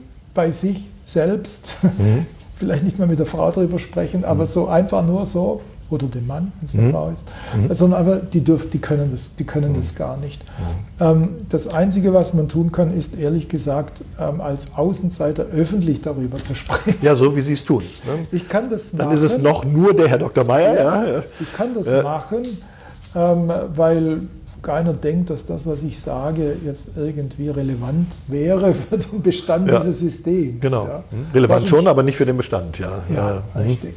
Mhm. Und deshalb kann man in der Öffentlichkeit darüber sprechen und wenn das mal gesprochen wird, wenn das mal die Leute sich durchdacht haben ähm, und dann kommt es tatsächlich zum ähm, Problemfall, mhm. dann kann man sagen, ja, ich erinnere mich doch noch, da, da gab es doch hier und ah, dort okay. und da, gab mhm. es doch irgendwie schon mal Überlegungen, was man tun könnte, wenn es mhm. soweit ist. Nur so geht's. Anders ja, okay. geht's gar nicht. Deshalb rede ich ja auch darüber. Aber da wäre äh, in der Situation, wo dieses äh, dann vorkommen könnte, wäre es doch wahrscheinlich schon zu spät. Also dann hat man ja keinen zeitlichen Vorlauf mehr. Da muss ja wahrscheinlich eine Lösung von heute auf morgen im wahrsten Sinne des Wortes her. Ja. Übers Wochenende ja. typischerweise. Ja, genau. Ja. Aber ich kann mich an eine Sache erinnern. Ich hatte damals im Februar 2010 mit einem Kollegen ähm, aus dem Brüsseler Think Tank, Daniel Gross, wir hatten ein Papier geschrieben, ähm, in dem wir sagten, man bräuchte einen europäischen Währungsfonds, der mhm. in der Lage ist, ähm, bankrotte Staaten umzuschulden. Mhm. Februar 2010. Damals mhm. wurde uns dann gesagt, ihr spinnt. Mhm. Ja? Kein Mensch will einen europäischen Währungsfonds. Ähm, kein Mensch denkt daran, äh, bankrotte Staaten herauszuhauen. Die konnten das nicht. Ja? Mhm. Und ähm, ich war dann wirklich ähm, verblüfft, dass wir dann Ende April das Ding hatten. Das mhm. hieß dann Europe EFSF, ja, European genau. mhm. Financial Stability Facility. Jawohl, wunderbar. Es war nicht ganz so, wie wir das genau. vorgestellt hatten, ja. das mit der Umschuldung, das hat dann doch nicht so geklappt. Ja. Aber ähm, das zeigt, dass ähm, sie dann in, wenn, in solchen Situationen, Doch, ja. wissen Sie, wenn, hm? wenn dann die gar nicht mehr wissen, wie es weitergeht, dann haben sie ein Wochenende Zeit, um irgendwas ja. zu tun. Ja? ja? Und es ist besser zu sagen, naja, da hat doch mal jemand das oder da hat doch mal jemand jenes Stimmt. gesagt und durchdacht, als zu sagen, wir wissen gar nichts. Wir haben jetzt irgendwie vielleicht noch 48 Stunden, bis hm. die Börse in Sydney aufmacht und dann, ja. ist, dann ist Game Over. Ja. Das kann es auch nicht sein. Jetzt müssen wir auf sozusagen innerhalb dieser Zeit müssen wir was Neues erfinden. Und dann sind Sie so gesehen, was das angeht, sogar halbwegs optimistisch. Das heißt, wenn es zu einem Zusammenbruch welcher Art auch käme, dass tatsächlich noch richtig, schrägstrich, rechtzeitig äh, reagiert wird? Ich bin agnostisch. Das hängt davon ab, welche Leute ja. in dem Raum sind. Mhm ähm, auf den es ankommt mhm. und äh, was die im Kopf haben. Mhm. Naja. Das heißt, äh, Alternativszenarien wären ja, äh, das habe ich neulich schon mal auch in einem Podcast kurz angesprochen, äh, waren zuvor immer Szenarien wie die 20er Jahre, ja, wo, es um Mord und Totschlag ging was oder Menschen ja, sind auf der Straße verhungert. Ähm, also so, so extrem würden Sie es nicht erwarten, trotz allem. Also wenn man die 20er Jahre sich anschaut, insbesondere wenn man sich Deutschland anschaut, wenn man sich die Hyperinflation anschaut, mhm. dann muss man sagen, das war wirklich, wirklich extrem. Mhm. Wissen Sie, das war eine Zeit, in der ähm, äh, das äh, Reich geschlagen war, militärisch mhm. geschlagen war. Es hatte enorme Reparationsforderungen zu leisten. Mhm. Ähm, Frankreich hatte zu der Zeit, wenn ich mich recht erinnere, auch das Rheinland besetzt, mhm. ja, ähm, um diese, diese Reparationsforderungen durchzudrücken. Ähm, die Wirtschaft lag am Boden, es lief nichts mehr richtig. Die Regierung hatte meines Erachtens damals keine andere Wahl, als einfach Geld zu drucken, mhm. ja, um einfach die Leute zu bezahlen. Mhm. Und daraus entwickelte sich ja. die Hyperinflation. Ja. Die hatte fürchterliche Konsequenzen, aber mhm. die Alternative wäre vielleicht noch viel schlimmer gewesen. Ah. Mhm. Also insofern ähm, denke ich, dass diese Episode, da muss, da muss sehr viel zusammenkommen. Ja. Ja. Das, so schlimm wird es meines Erachtens nicht ja, werden. Gut. Das, wird, das, das, ist zu krass, was, wenn Sie sich Das freut mich sozusagen, ja, zu hören, ist, diese Einschätzung. Weil, Aber ähm, wir könnten durchaus nochmal eine Finanzkrise bekommen, wie wir sie mhm. 2007, 2008 gesehen haben. Mhm. Nur, dass halt dann eben nicht mehr die Banken als Reparaturbetrieb mhm. des maroden Finanzsystems zur Verfügung ständen, die mhm. Zentralbanken. Ja. Mhm.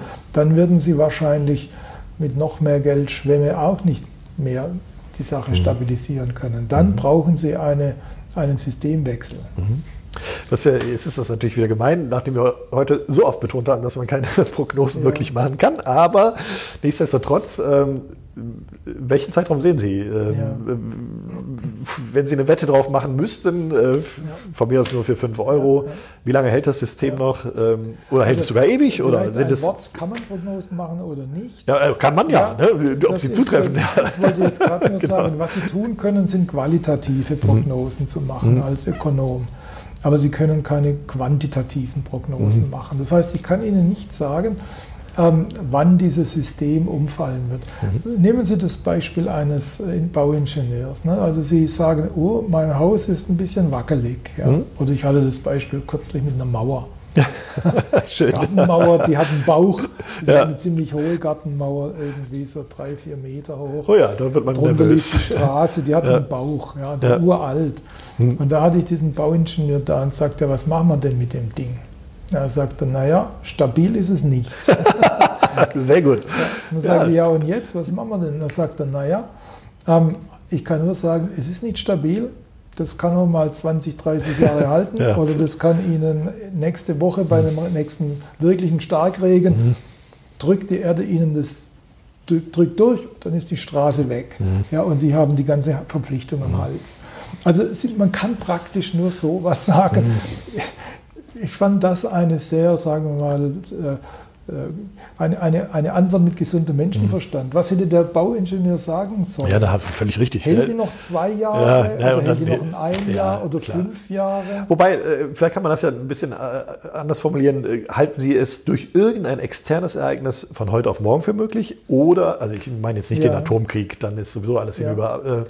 Oder ist es dann eher, eher wohlgemerkt, eine Frage von fünf bis zehn Jahren oder 20 Jahren? Also könnte es was geben, Ihrer Einschätzung nach, was wirklich von heute auf morgen dazu führt? Klar, natürlich kann es das geben. Natürlich. Ich meine, wir leben in einer Zeit, äh, in der sich viele Dinge sehr schlagartig und schnell verändern mhm. können. Ja, also wir haben, ach Gott, wenn man sich die ganzen Risiken durchschaut, mhm. ja, wir haben jetzt, wir haben ja diesen andauernden, ähm, würde man sagen, über den Handelskrieg hinausgehenden Kampf um die Vormachtstellung. Ja in der Welt zwischen USA und China. Gut, ja, Herr Trump macht jetzt wieder auf schön Wetter, denn mhm. er braucht jetzt Rückenwind für seine Wirtschaft, ja. weil ähm, politisch hat er hier Gegenwind ja. wegen des Impeachment-Verfahrens. Ja.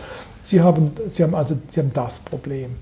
Ähm, Sie haben ähm, das ganze geopolitische Gemengelage im Mittleren Osten. Ja. Ich meine, jetzt haben die wer immer das war, hat eine saudische Raffinerie in die Luft gesprengt. Es passierte nichts. Ja, interessanterweise. Hätte aber auch was passieren ja, können. Ja, insbesondere an den Börsen. Selbst ja. wenn es jetzt weltwirtschaftlich ja. nicht durchgeschlagen wäre. Börsen, ja, der Ölpreis hat ein bisschen reagiert für ein paar Tage. Ja. Also da, das hätte jetzt äh, das Potenzial, neuer Nahostkrieg oder sonst was mit einem Öl. Ähm, äh, Ölpreisanstieg. Ja. Und das könnte alles passieren. Ja. Ähm, ja, wir hatten ja mit Italien, gut, ja, die, äh, die Regierung dort äh, wurde platzt, jetzt ist eine andere da. Wie lange hält die? Mhm. Kommt Herr Salvini zurück? Herr Salvini hatte sich äh, mal dafür stark gemacht, äh, eine Parallelwährung zum Euro einzuführen. Mhm. Andere mhm. seiner Freunde haben gesagt, der Euro, der taugt nichts. Mhm. Ja. Ich meine, Italien ist nicht Griechenland. Wenn ja. die sagen, wir haben keine Lust mehr, dann wackelt das Gebäude ja. Ja, mehr als nur leicht. Ja. Das wird auch gerne mal übersehen, die, so die wirtschaftliche haben sie, Bedeutung. Wir nicht mit dem Brexit. Ja, was kommt mhm. denn jetzt? Mhm. Ja. Ähm, wie wählen die Briten am 12. Mhm. Dezember? Ja, da komme ich auch gleich gerne ja, nochmal also drauf. Es gibt so viele Dinge, das können Sie sich. Wir haben diese was, was, was macht Putin weiter? Mhm. Ja, ich meine, jetzt, jetzt sieht es aus, als ob das mit Ukraine wieder einigermaßen in geordnete. Bahn, weiß man alles. Ja, ja stimmt. Ja, also es gibt okay. unheimlich ja. viele. Ich ziehe mich zurück auf die Aussage meines Bauingenieurs. Ja, sehr Ein Starkregen kann Ihnen die Mauer morgen ja. ähm, auf die Straße schmeißen. Ja. Na gut, was, was will man auch erwarten? Ne? Das ist ja. Äh, Kaffeesatzleserei. Aber man ne? muss sich darauf einstellen. Ja, genau. Zum, zumindest Punkt. genau antizipieren, dass es passieren könnte. Ich habe genau. dann, halt gesagt, ja, in Gottes Namen, jetzt stabilisieren wir halt die Mauern. Jetzt mhm. ziehen wir halt dahinter und ziehen wir halt so eine Stahlbetonwand. Ja, genau. Man muss ja nicht, genau, ja. man muss ja nicht tatenlos also zusehen. Wir wissen, dass ja. es fragil ist. Ja. Also was mache ich? Ich versuche das Ding robuster zu mhm. machen. Und das sehen Sie auch, dass das versucht wird? Also eigentlich wir versuchen es in unserer ja, Firma. Ja, wir genau. versuchen, das ist unsere ganze Philosophie hier. Ja. Wir versuchen, das Geld unserer Kunden so anzulegen, dass, es, dass die Anlage robust ist. Wir können ihm oder ihr nicht versprechen, ja. dass es zwischendurch mal runtergeht. Ja.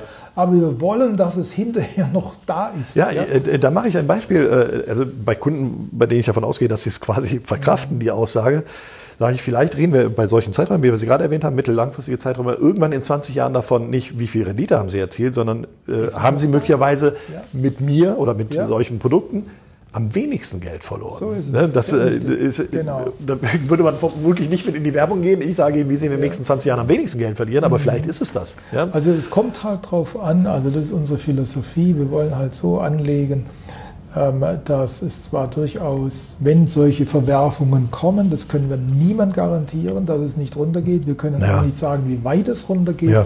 aber wir wollen was haben, das dann wiederkommt. Mhm. Ja? Ähm, ich habe mal dem Kollegen Flossbach gesagt, das ist wie ein Boxer, der fällt mal hin, aber er steht mhm. wieder auf. Mhm. Und dann hat er gesagt, naja, so martialisch wollen wir nicht unterwegs sein. so, ja gut, dann machen wir doch ein Stehaufmännchen. ja, genau. Wobei ein Boxer ja auch K.O. gehen kann, ne? dann steht er erstmal nicht mehr auf. Nicht.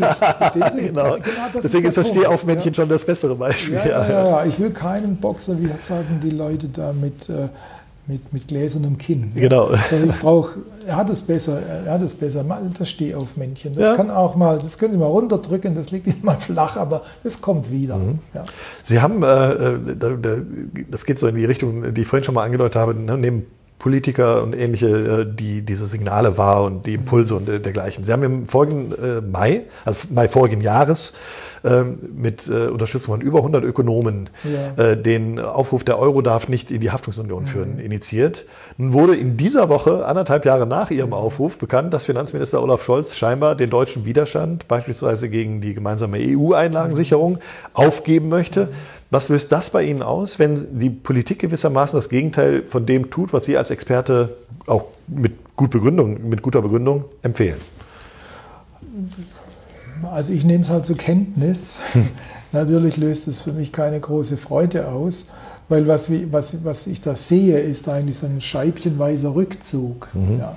Gut, die Verteidiger von Herrn Scholz würden, würden sagen, ähm, er hat so viele Konditionen angeknüpft. Ja dass diese Einlagenversicherung sowieso nicht kommen wird. Ne? Die mhm. Italiener sollen zum Beispiel, die italienischen Banken sollen sie zum Beispiel von ihren ähm, Staatsanleihen trennen.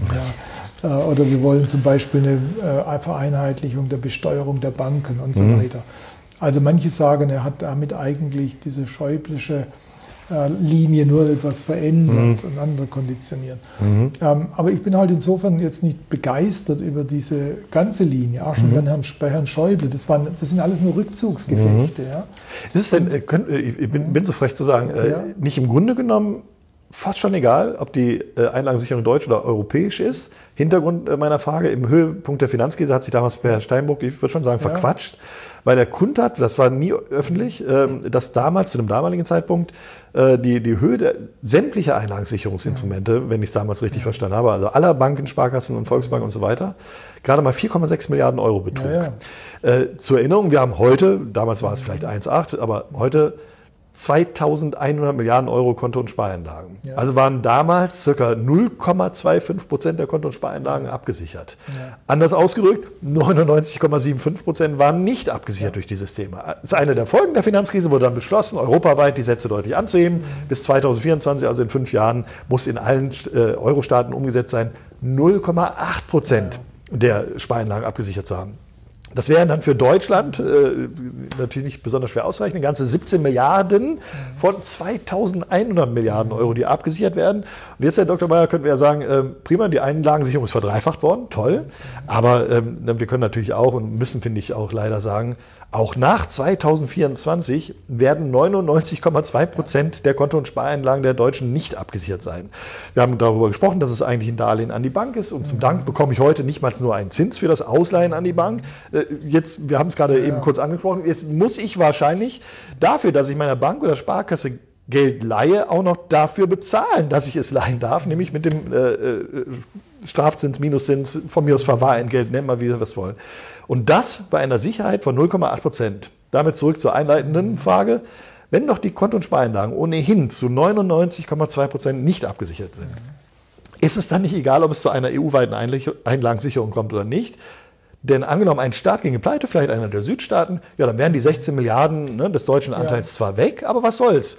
Dann könnte es ja Deutschland trotzdem weiterhin prächtig gehen. Der deutsche Sparer hätte keinen Nachteil, keinen Abzug auf dem Sparbuch. Er spürt es nicht im Portemonnaie. Und wenn dann zudem dann noch Deutschland in eine Megakrise käme, ja, dann wären die 16 Milliarden zwar nicht mehr da, weil das Geld durch die Krise des anderen Staates verbraucht wurde, aber ob ich dann 100 Prozent meiner Einlage verliere oder 99,2 Prozent, das macht den Cooler auch nicht mehr fett, oder? Ja, Sie haben recht. Ähm, deshalb ist eigentlich die ganze ähm, Strategie läuft im Grunde genommen darauf hinaus, die EZB als Letztsicherung für die Banken aufzustellen. Mhm. Ja, der Einzige, der tatsächlich das Geld drucken kann und sogar und zwar in dem Maße, wie es notwendig ist, ohne jegliche ja. Begrenzung. Das ist die EZB. Warum wird dann dieses Bohai um die Einlagensicherung gemacht? Die ja quasi nicht, also es existiert ja aber prozentual quasi nicht existent ist. Ich verstehe das nicht. Also ich verstehe es ja. natürlich schon, also ich weiß, was dahinter steht, aber ja. ich sag mal, sachlich, fachlich sage ich, äh, braucht es das doch gar nicht. Ja, ja. Das kam ja auf, diese Einlagenversicherung, das kam ja auf. Also der berühmteste Fall ist die FDIC in den USA, Federal Deposit Insurance Corporation, okay. die 1994 gegründet wurde. Und da können Sie mit so einer Einlagenversicherung einzelne Banken raushauen. Ja, eine kleine Aber Sie vielleicht, können ja. nicht ja. das System ja. stützen. Ja.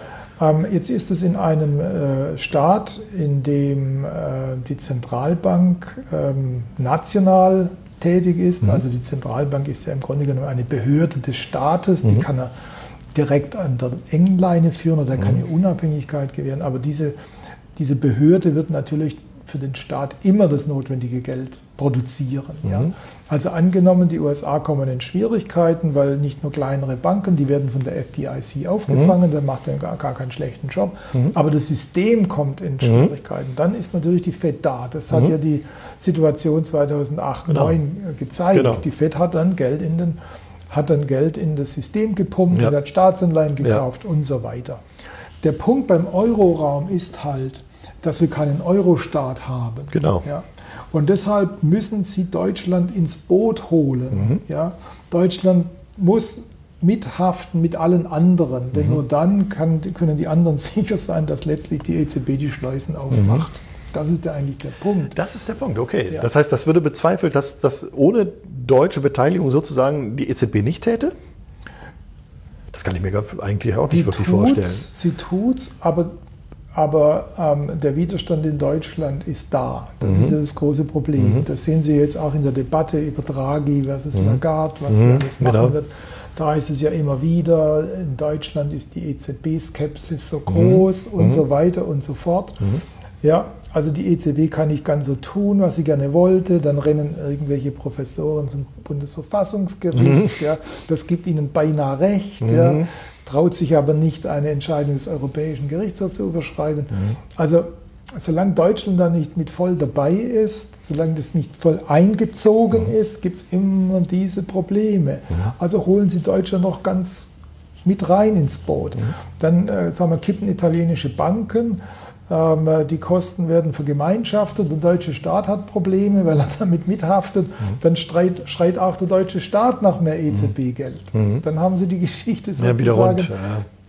gelöst. Ja. ja. Wobei das, natürlich diese Haftungsunion noch eine andere Größenordnung wäre jetzt als die reine Einlagensicherung. Ne? Die, die, das wäre ein anderes. Also, die ist schon gewaltig. Sie haben ja, die Zahlen gerade äh, da ähm, äh, so in den Raum gestellt. Die mhm. ist schon gewaltig, die Haftung, mhm. die Mithaftung, die es da, mhm. da gibt. Die ist, also, die ist mindestens so groß wie die mit, für die Staaten. Ne? Mhm. Also muss man schon sagen. Jawohl, ist sie so groß, wenn doch formal sie eben nur bei 0,8 Prozent liegt. So, dann sind die 0,8 Prozent aufgebraucht, fertig, könnte man sagen. Naja, das ist ja das geht ja nicht so.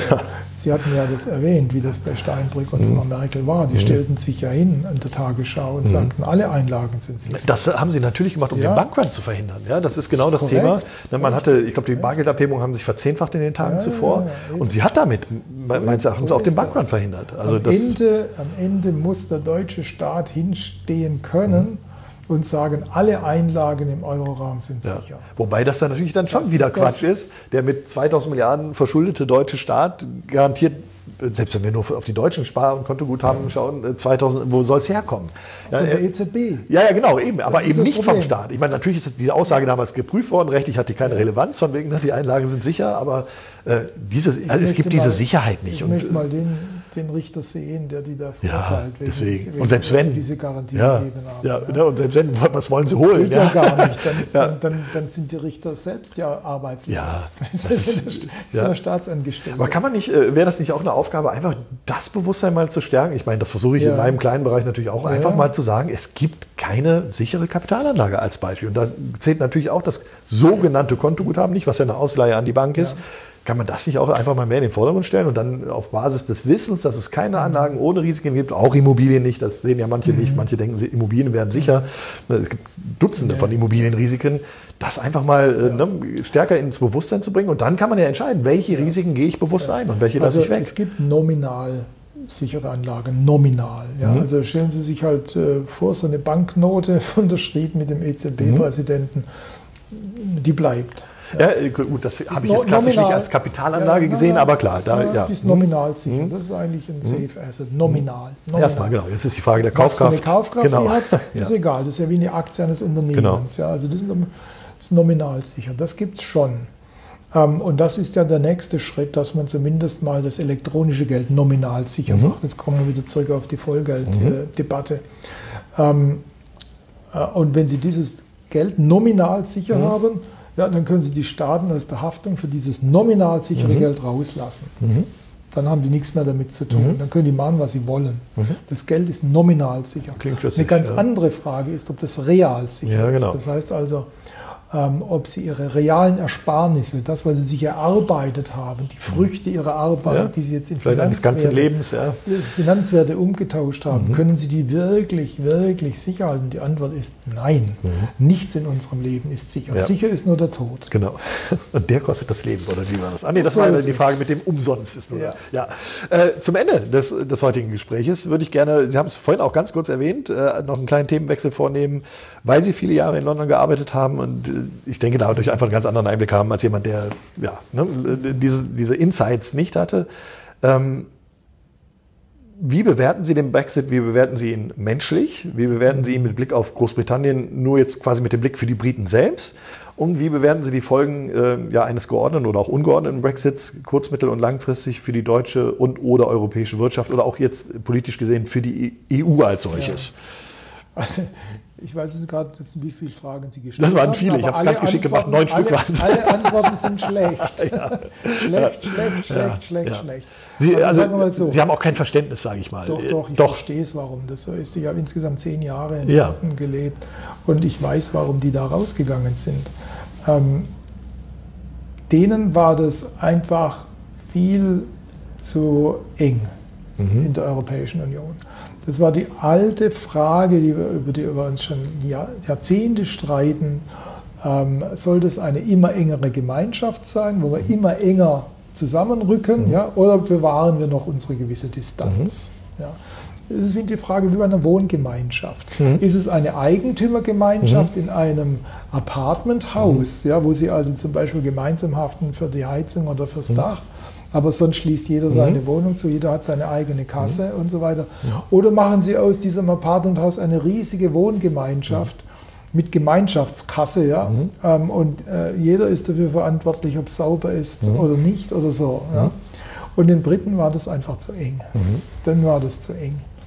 Ähm, Glauben Sie denn, dass das eine, auch tatsächlich eine bewusste, wie soll ich sagen, fachlich-sachliche Entscheidung war oder war es äh, nicht auch und vielleicht sogar überwiegend beim zumindest der sogenannten einfachen Bevölkerung, dass den da oben verpasse ich mal einen Denkzettel.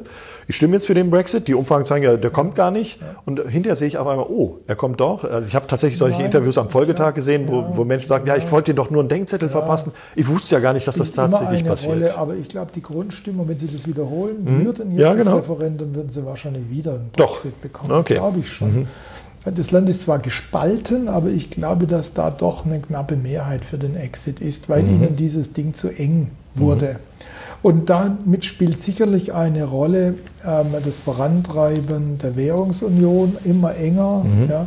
Damit äh, da spielte eine Rolle das Vorantreiben ähm, des Schengen-Raums mhm. ja, bis hin zur gemeinsamen Asylpolitik mhm.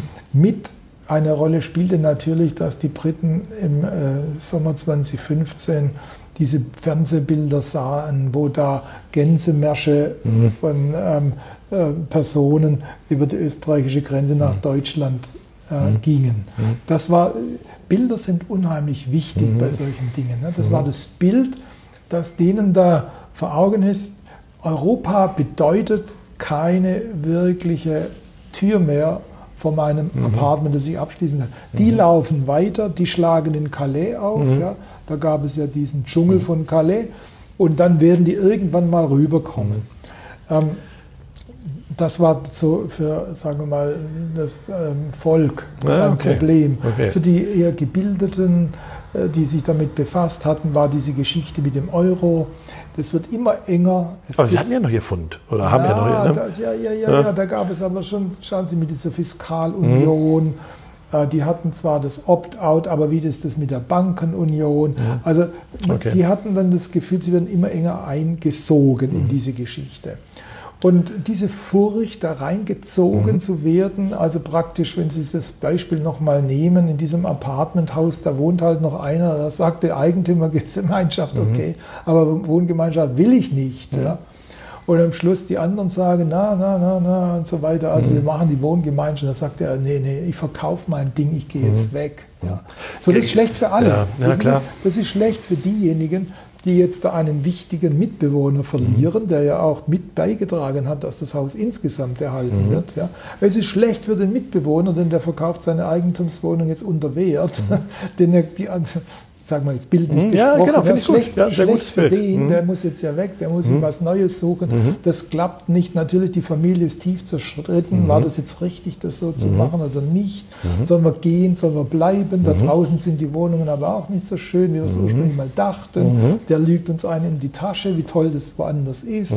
Also das erzeugt sehr, sehr, sehr viel Zwietracht. Aber ich würde sagen, es ist erstens verständlich. Ich war nicht komplett überrascht. Ich hatte mhm. natürlich gedacht, dass die Remainers gewinnen, aber mhm. die haben mhm. so eine grottenschlechte Kampagne gefahren, das im mhm. Nachhinein ist es klar. Mhm. Also war, ich war nicht geschockt, dass die für den Brexit mhm. gestimmt hatten. Es war äh, komplett nachvollziehbar, dass sie das gemacht haben. Ich habe nicht gedacht, dass es so weit gehen wird.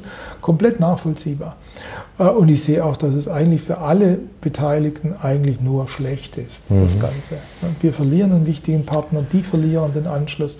Also es ist echt dumm gelaufen, sage ich mal. Und dann, äh, ich meine, ich hatte tatsächlich lange Zeit diesen Gedanken oder Hoffnung, äh, dass dann einfach tatsächlich irgendwie sich ein zweites Referendum durchsetzt. Jetzt sagen Sie aber, ne, ja. das Ergebnis wäre trotz dessen, dass man jetzt vielleicht erkannt hat, dass ja auch massiv gelogen wurde, was diese Zahlungen an die EU angeht. Die waren ja wohl äh, massiv übertrieben. Trotzdem würden Sie einschätzen, es käme auch jetzt wieder eine, Mehrheit für. Sie kommen für aus dieser Sache nicht mehr raus. Okay. Das Beste, was man jetzt tun kann, und da würde ich mir halt erwarten oder wünschen, dass die mhm. Verhandlungspartner von beiden Seiten das jetzt ins Auge fassen, ist zu sehen, wie gestalten wir die Zukunft, dass wir wieder aneinander rankommen. Mhm. Ja. Man sollte nicht zu lange sich mit der Vergangenheit mhm. befassen. Ja, sagen, bringt dann auch nichts mehr. Ja. Scherben sind jetzt mal da, die sind zerbrochen. Ja, jetzt schauen wir doch mal, dass wir in Zukunft hier wieder zueinander mhm. kommen. Mhm. Und darauf sollte man jetzt das Augenmerk legen. Deshalb mhm. hoffe ich, ja, dass die jetzt ihren äh, Schnitt machen. Mhm. Ja, und da bin ich jetzt zufällig mal einer Meinung mit Präsident Macron, der sagt, mhm. die ewigen Verlängerungen bringen nichts. Mhm. Also jetzt hat man jetzt schon äh, das zweite Mal verlängert, aber jetzt muss Schluss sein. Mhm. Fertig. Und dann, ja, einen Unterschied würde vielleicht jetzt machen, wenn wieder erwarten, die Neuwahlen äh, ergeben, dass, dass doch die andere Seite wieder mehr, mehr, mehr Zugewinn hat. Das wäre ne? wieder nichts. Dann ja. Wenn Sie die Neuwahlen angenommen, äh, also das Schlimmste, was jetzt passieren könnte, aber das ist nicht unwahrscheinlich, ist, dass es wieder ein sogenanntes Hang-Parlament gibt. Mhm. Die Engländer nennen ein Hang-Parlament, mhm.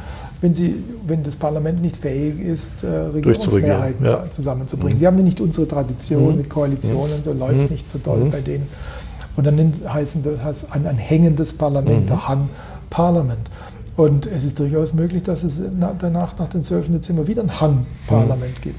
Dann müsste tatsächlich die EU sagen, jetzt ist Schluss, dann geht er halt mal raus ähm, ohne Deal. Und dann mhm. versuchen wir wieder zusammenzukommen. Mhm. Ähm, viel, viel, viel, viel besser wäre, wenn sie jetzt also rausgingen mit einem Deal und dann würde man dann arbeiten, die zukünftige, ja. ähm, die zukünftige Zusammenarbeit ähm, äh, wieder positiv zu gestalten. Lassen Sie uns nämlich nicht vergessen, die Briten waren eigentlich für das ähm, in der jüngeren Vergangenheit beste Produkt verantwortlich oder haben es vorangetrieben. Das ist der Binnenmarkt. Mhm. Das war eine Idee Margaret Thatchers. Stimmt. Ja, der Binnenmarkt. Ja, Ging, war das nicht damals auch die, äh, die Stahlunion, aus, äh, die, ne, die, die, die das Ganze auch nochmal irgendwie befördert hat? Ich meine ja, ich meine, das wäre sogar aus dem Stahlsektor damals mit nee, entstanden? Das, mit der Stahlgeschichte, das ist schon ganz alt. Äh, noch älter, die, okay. Das ist die Kohle- okay. und Stahlunion. Ja, das daraus ja auch dann die EU-Strukturen entstanden, EWU. Nein, nein, ne? der Binnenmarkt, das ja, okay. war dieses Projekt mhm. 1992. Das war noch vor dem Fall der Berliner Mauer. Ah, okay.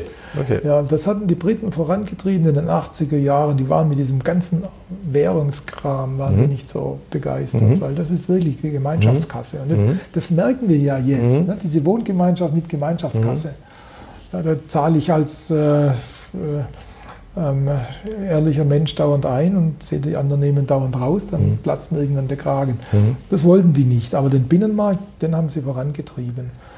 Ähm, naja, und ich denke halt, in dieser veränderten Welt, in der ähm, die Welt zerfällt in Blöcke, ja, mhm. wir haben den US-Block, mhm.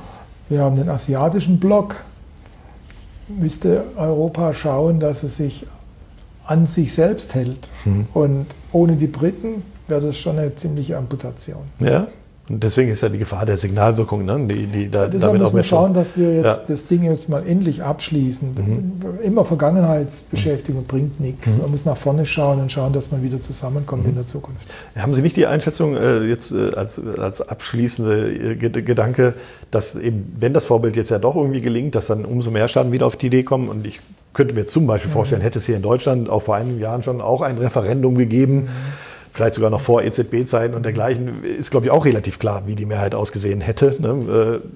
Äh, ist das nicht fatal, wenn es jetzt dann doch gelingt, dass das wiederum ne, den einen oder anderen Staat dazu bringt, äh, es genauso betreiben zu wollen? Hätte ich mir vorstellen können, 2016, mhm vielleicht sogar noch 2017, wenn das bei den Briten schnell über die Bühne gegangen ja, okay. wäre. Das heißt jetzt doch eher ein abschreckendes Beispiel. Und wenn, Kein, und wenn ja. man dann gesehen hätte, es gibt ein Leben nach der EU. Mhm. Aber dieses Hängen und Würgen, mhm. ja, das wir jetzt seit 2016 beobachtet haben, das hat doch viele abgeschreckt. Ja doch, okay. Da müsste jetzt schon, also wirklich, die müssten jetzt schon wie ein Phönix aus der Asche mhm. wirtschaftlich sich entwickeln, dass die mhm. andere Leute da wieder Appetit kriegen würden. Mhm. Schauen Sie sich das an hat der Brexit den Briten schon einiges gekostet. Mhm. Also das Bruttoinlandsprodukt ist schon deutlich schwächer unterwegs als in der Eurozone mhm. oder in der EU ohne, Brit ohne Großbritannien mhm. insgesamt. Also es sieht nicht so aus, als ob das ein Beispiel wäre, das andere zur Nachahmung ja, das ist doch dann äh, so gesehen ein positiver Ausklang unseres heutigen Gespräches. Vielen Dank für die sehr interessanten Eindrücke, für die ja, auch Erkenntnisse, die Sie heute vermittelt haben und wie ich finde, auch mit Ihren bildhaften Vergleichen überaus bildhaft. Ganz herzlichen Dank, Herr Dr. Mayer. Bitteschön. Und wie immer gilt, bitte beachten Sie auch die wichtigen Hinweise am Ende dieses Podcasts nach dem kleinen Jingle.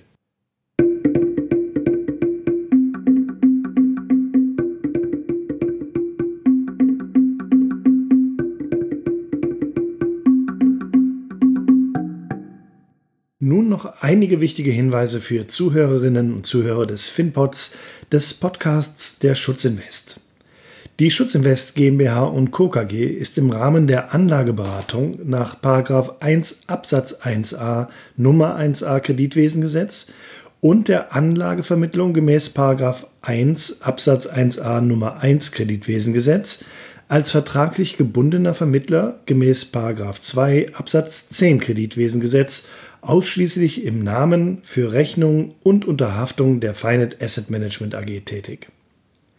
Dieser Podcast dient nur allgemeinen Informationszwecken zu diversen Finanzthemen. Der Podcast stellt somit keine Finanz-, Versicherungs-, Anlage-, Steuer- und/oder Rechtsberatung dar und ersetzt somit eine solche auch nicht. Im Gegenteil, das Hinzuziehen eines entsprechenden fachlichen, rechtlichen und/oder steuerlichen Beraters wird dringend angeraten vor entsprechenden Entscheidungen Ihrerseits. Auch beinhaltet dieser Podcast keinerlei Einladung, Anregung, Empfehlung und/oder Aufforderung zum Kauf, Zeichnen, Halten, Verkaufen oder sonstigen Handel von Wertpapieren, Derivaten, Finanzinstrumenten, Immobilien, Edelmetallen, Sachwerten, also schlichtweg jedweder materiellen oder immateriellen Sache und soll auch nicht so verstanden werden. Gleiches gilt für den Abschluss, den Wechsel, das Stilllegen und oder die Kündigung eines Versicherungsvertrages. Alle Angaben und Informationen erfolgen ohne Gewähr. Es wird kein Anspruch auf Aktualität, Richtigkeit oder Vollständigkeit erhoben. Weitere wichtige Angaben wie das Impressum und die Datenschutzerklärung der Schutzinvest entnehmen Sie bitte der Internetseite www.schutzinvest.de-impressum.